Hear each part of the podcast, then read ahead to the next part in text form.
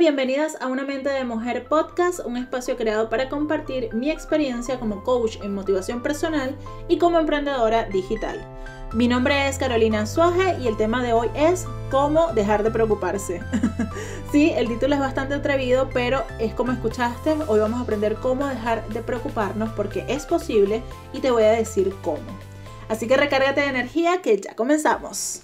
Ok, siendo totalmente honesta contigo y hablando en serio, hasta hace unos meses vivía inmersa en la angustia y las preocupaciones, y casi cualquier cosa podía ser un detonador para ello. Pero un día maravilloso, soleado, hermoso, lindo y bello, entendí que es de vital importancia aprender a dejar de preocuparse. Porque si bien es cierto que la vida nos pone a prueba de manera constante y que la mayoría de las situaciones son poco predecibles, más si eres venezolana como yo, Vivir con preocupaciones constantes no es nada sano, porque las preocupaciones desencadenan estrés y a su vez el estrés produce un sinfín de afecciones que pueden poner en riesgo el nivel de nuestra salud y muchas veces es necesario efectuar cambios positivos en el día a día y aprender a manejar las situaciones. Dejar de preocuparse no siempre es una tarea sencilla, te voy a ser también brutalmente honesta, pero es necesario poner en marcha los primeros pasos para lograrlo.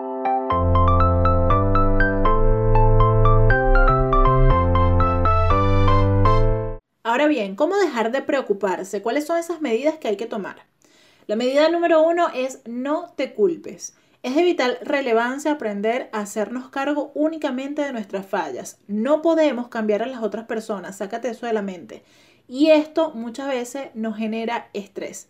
Lo ideal es no culparnos por situaciones en las cuales no tenemos ninguna responsabilidad directa aún cuando las consecuencias de alguna u otra manera nos están afectando. Por eso es recomendable que diseñemos un filtro personal en el cual podamos manejar nuestras emociones sanamente en función de las cosas de las que verdaderamente somos responsables. La medida número dos es ser positivas. Cuando estamos inmersos en un torbellino de negatividad, ser positivas no es algo sencillo, porque se trata de un verdadero hábito que se consigue de la constancia y la práctica. La inteligencia emocional es una herramienta de muy buen impacto para lograr este cometido. Consiste en demostrar mediante manifestaciones físicas una actitud que no sentimos internamente. Por ejemplo, si una persona está molesta y estresada, puede emitir un dominio de sus emociones mediante la inteligencia emocional. Pero ¿cómo? ¿Cómo lo hace? Bueno, esta persona que está molesta y estresada decide sonreír pese a sus emociones reales. Esto ayudará a que adquiera cambios positivos que mejorarán su actitud. Este cambio positivo es ideal para adquirir una percepción diferente de lo que se piensa y esto puede tornar pensamientos negativos a positivos. Y la medida número tres que recomiendo tomar es darte una oportunidad. Una persona preocupada y estresada difícilmente es capaz de pensar en sus verdaderos intereses. Una recomendación muy beneficiosa es determinar la actitud personal y considerar de manera objetiva si dicha actitud te favorece o no. La verdad es que muchas personas no se están dando cuenta de su gran potencial a causa de las inseguridades que tienen. Afortunadamente esto puede ser corregido. Así que deja de preocuparte porque está en tus manos solucionarlo, tener inteligencia emocional, darte una oportunidad, no juzgarte tanto, no ser tan dura contigo misma. Comienza ya.